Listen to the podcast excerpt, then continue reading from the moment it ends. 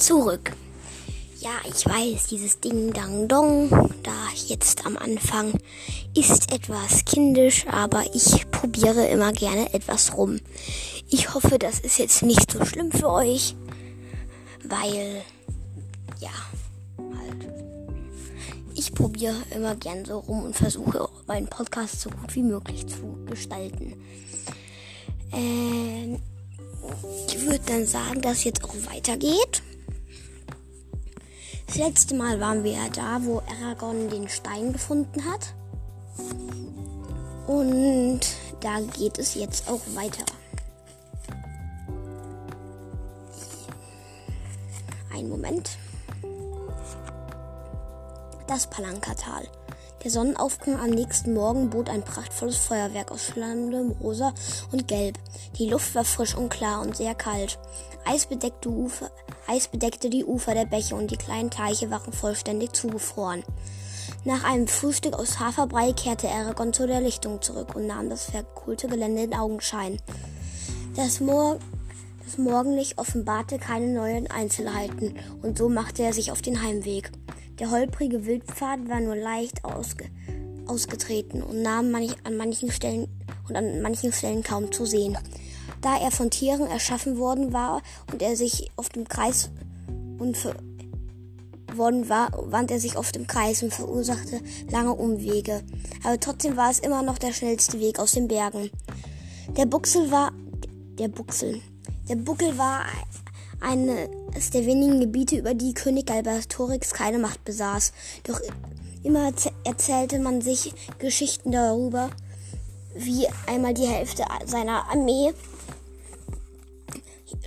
spurlos verschwand, nachdem sie in den uralten Wald einmarschiert waren. Über diesem schien eine Wolke des Unheils zu schweben. Obwohl die Bäume doch hoch in den strahlenden Himmel emporwuchsen, konnten sich wenige Menschen längere Zeit im Buckel aufhalten, ohne dass ihnen etwas zustieß. Aragorn war eine dieser wenigen. Nicht, weil er eine besondere Gabe besaß, sondern es schien ihm einfach, jedenfalls, weil er wachsam war und schnelle Reflexe hatte. Er wanderte schon seit Jahren in den Bergen herum und trotzdem nahm er sich immer vor diesen Bergen in Acht. Jedes Mal, wenn er glaubte, sie hätten ihm alle ihre Geheimnisse offenbart, geschah etwas, das sein scheinbares Wissen über diesen Ort erschütterte, so wie dieses Auftauchen des blauen Steins. Aragorn behielt sein zügiges, zügiges Tempo bei und unter seinen Stiefeln flogen die Meilen nur so dahin. Am späten Abend erreichte er den Fluss einer steilen Schlucht. Tief unter, unten rauschte der Fluss Anora dem Palankatal entgegen.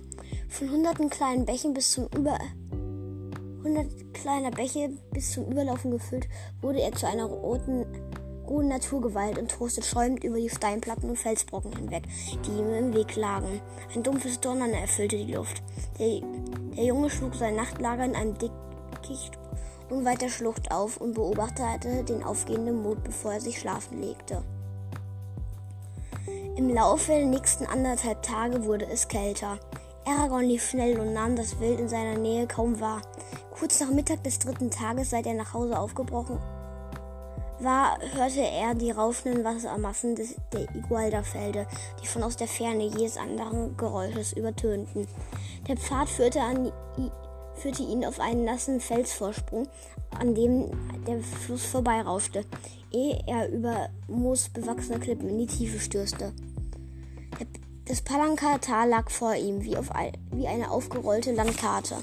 Der Fuß der Igualda-Fälle, mehr als, ein, als eine halbe Meile weiter unten, war der nördlichste Punkt des Tales. Ein Stück vom Wasserfall entfernt lag Kavahal, eine Ansammlung brauner Gebäude. Aus den Schornsteinen stieg weißer Rauch auf, wie, zu Trotz, wie zum Trotz gegen allgegenwärtige Wildnis, die das Dorf umgab. Aus dieser Höhe waren die Bauernhöfe kleine rechteckige Flecken, die nicht größer als, nicht größer als seine Fingerkuppe. Das Land, auf dem sie standen, war sandbrau mit, tot, mit totem, sich wie windwiegendem Gras. Vom Wasserfall aus schlängelte sich der Anora zum südlichen Ende des Tales. Dabei glitzerten breite Streifen goldene Son und goldenen Sonnenlichtes auf seiner Oberfläche. In der Ferne floss er an dem Dorf Terings fort und an dem abgelegenen Berg Utgard vorbei. Das Einzige, was Aragorn außerdem wusste, war, dass er dass er dahinter nach Norden abbog und ins große Meer mündete.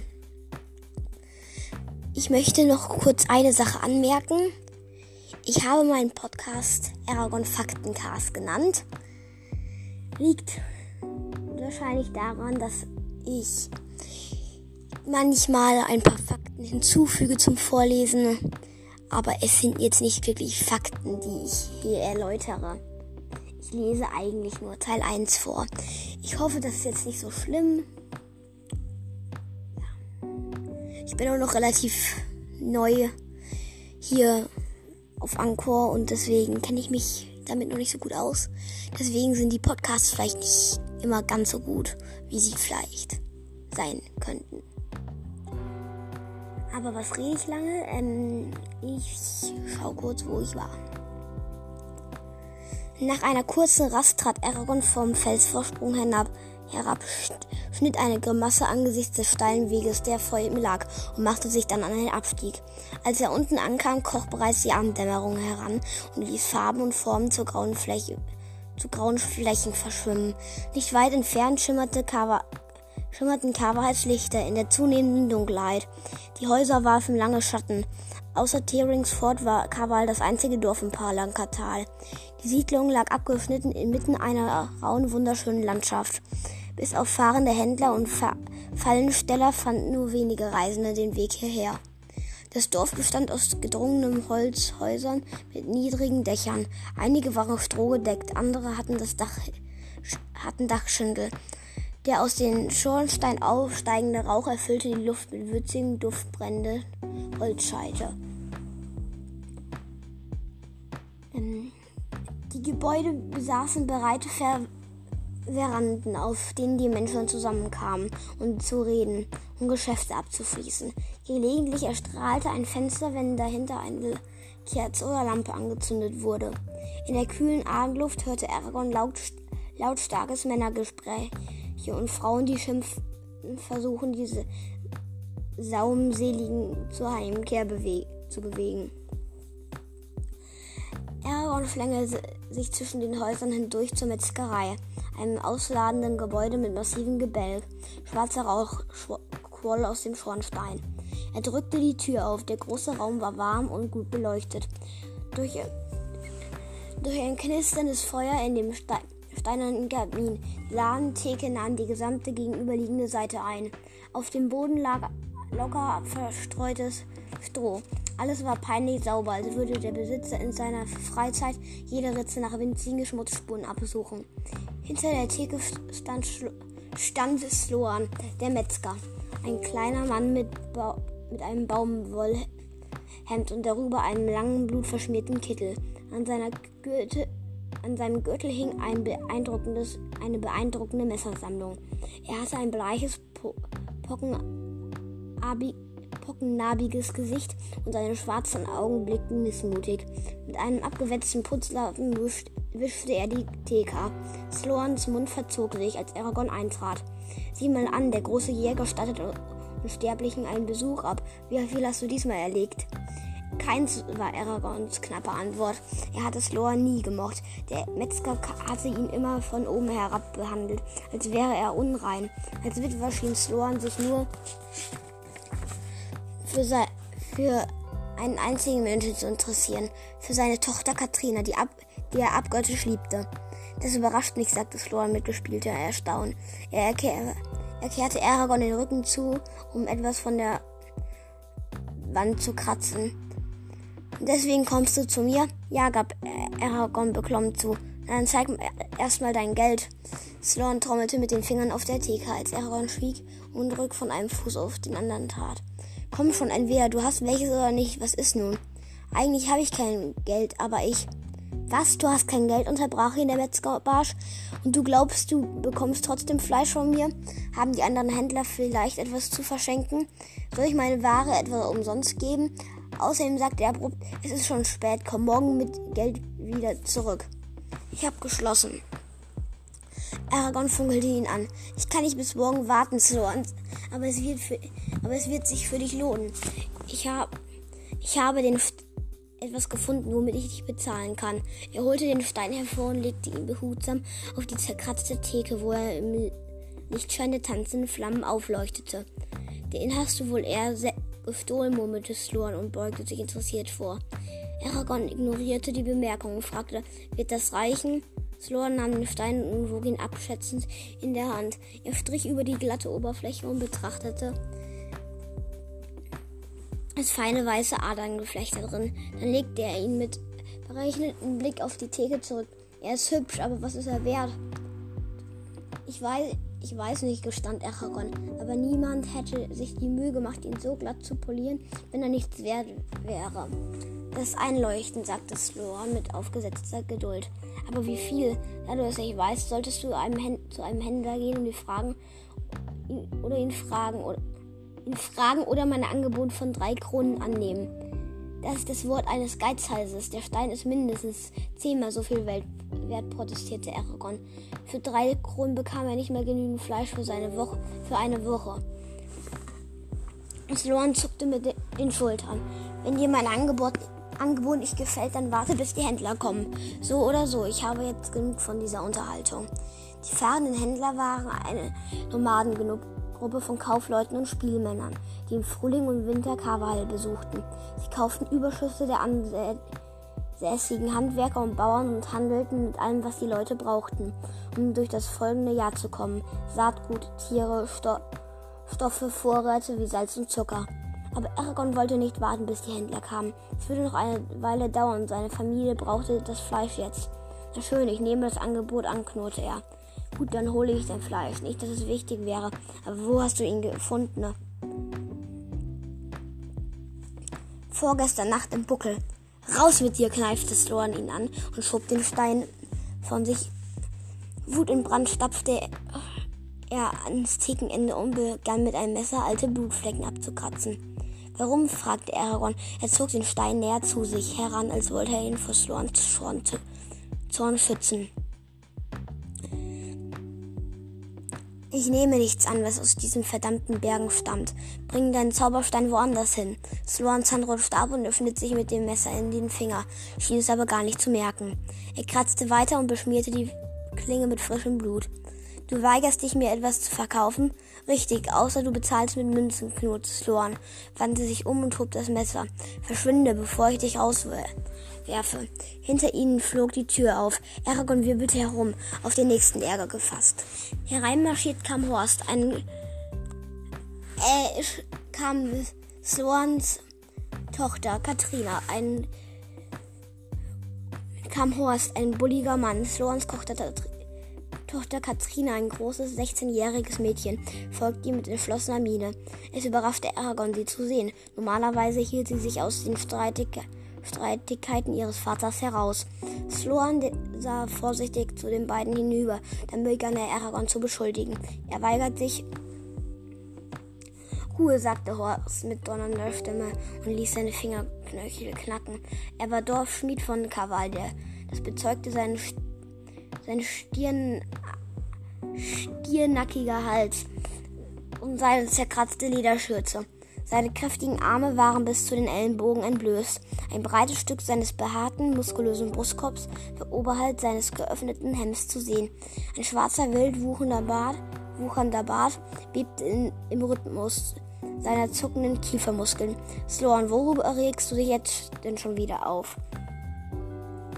Der Angesprochene warf Aragorn einen finsteren Blick zu, dann spuckte er aus. Über diesen Jungen, er kam hier rein und fing an, mich zu bedrängen. Ich bat ihn zu gehen, aber er, er tat es nicht. Ich habe ihm sogar gedroht, aber selbst das hatte er ignoriert. Sloan schien unser Rostblick zusammenzuschrumpfen. Ist es wahr, wollte der Schmied wissen. Nein, antwortete Aragorn. Ich habe ihm diesen Stein als Bezahlung für etwas Fleisch angeboten und der hat akzeptiert. Als ich ihm sagte, dass der Stein aus dem Buckel, dass ich den Stein im Buckel gefunden habe, wollte er nicht mehr wollte er ihn nicht mehr haben. Welchen Unterschied macht es denn, woher er stammt? Ross betrachtete den Stein neugierig, dann richtete er seine Aufmerksamkeit wieder auf den Metzger.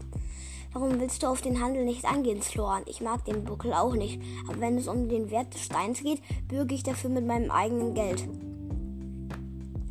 Die Frage ging einen Moment lang im Raum. Dann leckte Sloan sich über die Lippen und sagte, das ist mein Laden, ich kann ja tun und lassen, was ich will. Katrina trat hinter Horst hervor und warf ihr rotbraunes Haar zurück wie ein, und wie eine Gischt geschmolzenes Kupfers. Vater, Aragorn ist bereit zu bezahlen. Gib ihm das Fleisch und dann können wir endlich zu Abend essen. Slorans Augen wurden gefährlich schmal. Geh ins Haus zurück, die Sache geht dich nichts an. Ich sagte, geh. Katrinas Züge verhärteten, verhärteten sich, dann marschierte sie hoch erhobenen Hauptes hinaus. Aragorn sah missbilligend zu, wagte es aber nicht einzuschreiten. Horst zupfte an seinem Bart, bevor er vorwurfsvoll sagte, na schön, dann verkaufst du mir eben etwas. Aragorn, wie viel Fleisch willst du? Seine Stimme hallte durch den Raum. So viel wie möglich. Ja, bei so viel wie möglich. Ich weiß jetzt nicht, ob Aragorn damit meint, den ganzen Vorrat von Sloan oder ja, das ist ein bisschen komisch. Es sind zwischendurch immer mal gerade Pausen, während ich lese. Ich muss da immer mal Luft holen. Meine Kehle ist auch relativ trocken, deswegen. Horst zog sein Geldbeutel heraus, zählte einen Stapel Münzen ab. Gib mir deine beste Ware, genug um Aragons Sack zu füllen. Der Fleischer zögerte. Sein Blick wanderte zwischen Horst und Aragorn hin und her. Mir nichts zu verkaufen wäre ein sehr törichter Fehler, stellte Horst fest. Mit giftigem Blick wandte sich Sloan um und verschwand in den hinteren Raum. Ein lärmender Wirbelsturm aus Hacken, Papiergeschraschel und leisem Fluchen drang zu ihnen herüber, heraus. Nach einigen unbehaglichen Minuten kam er mit einem Arm voll eingepacktem Fleisch zurück. Mit ausdrucksloser Miene nahm er Horsts Geld entgegen und säuberte dann an, ange, säuberte, hä? säuberte dann angelegentlich sein Messer. Komisches Wort. Als wären die beiden gar nicht da. Rost wuchtete das Fleischpaket von der Theke und ging nach draußen. Aragorn lief ihm eilig mit dem Rucksack und dem Stein hinterher. Die kühle Abendluft wehte ihnen ins Gesicht und erfrischend nach dem, erfrischend nach dem stickigen Laden. Vielen Dank, Horst. Onkel Gago wird sich freuen. Horst lachte leise. Du brauchst dich nicht zu bedanken. Ich wollte diesem ekelha ekelhaften Nörgler schon lange mal eins auswischen. Das kann nicht schaden. Katrine hat euch gehört und schn mich schnell geholt. Zum Glück, sonst hätte es am Ende noch eine Rauferei gegeben. Allerdings wird er dir oder jemand anderen aus deiner Familie wohl beim nächsten Mal nichts mehr verkaufen, selbst wenn ihr Geld mitbringt. Warum hat er sich dann so aufgeregt? Wir sind nie Freunde gewesen, aber unser Geld hat er immer genommen. Und ich habe ihn auch noch nie so mit Katrina umspringen sehen, sagte Aragorn und schnürte den Rucksack auf. Ross zuckte mit den Schultern. Frag deinen Onkel, der weiß mehr darüber. Hm, mehr darüber als ich. Aragorn stopfte das Fleisch in den Rucksack. Ein Grund mehr, schnell nach Hause zu gehen. Denn dieses Rätsel muss ich lösen. Hier, der gehört jetzt dir. Er reichte ihm den Stein. Ich würde sagen, dafür ist, damit ist für diese Folge Schluss. Genau. Ich hoffe, sie hat euch gefallen. Wenn ja, wenn nein, ich bin ein Schwein. Ähm, dann wünsche ich euch noch einen schönen Tag.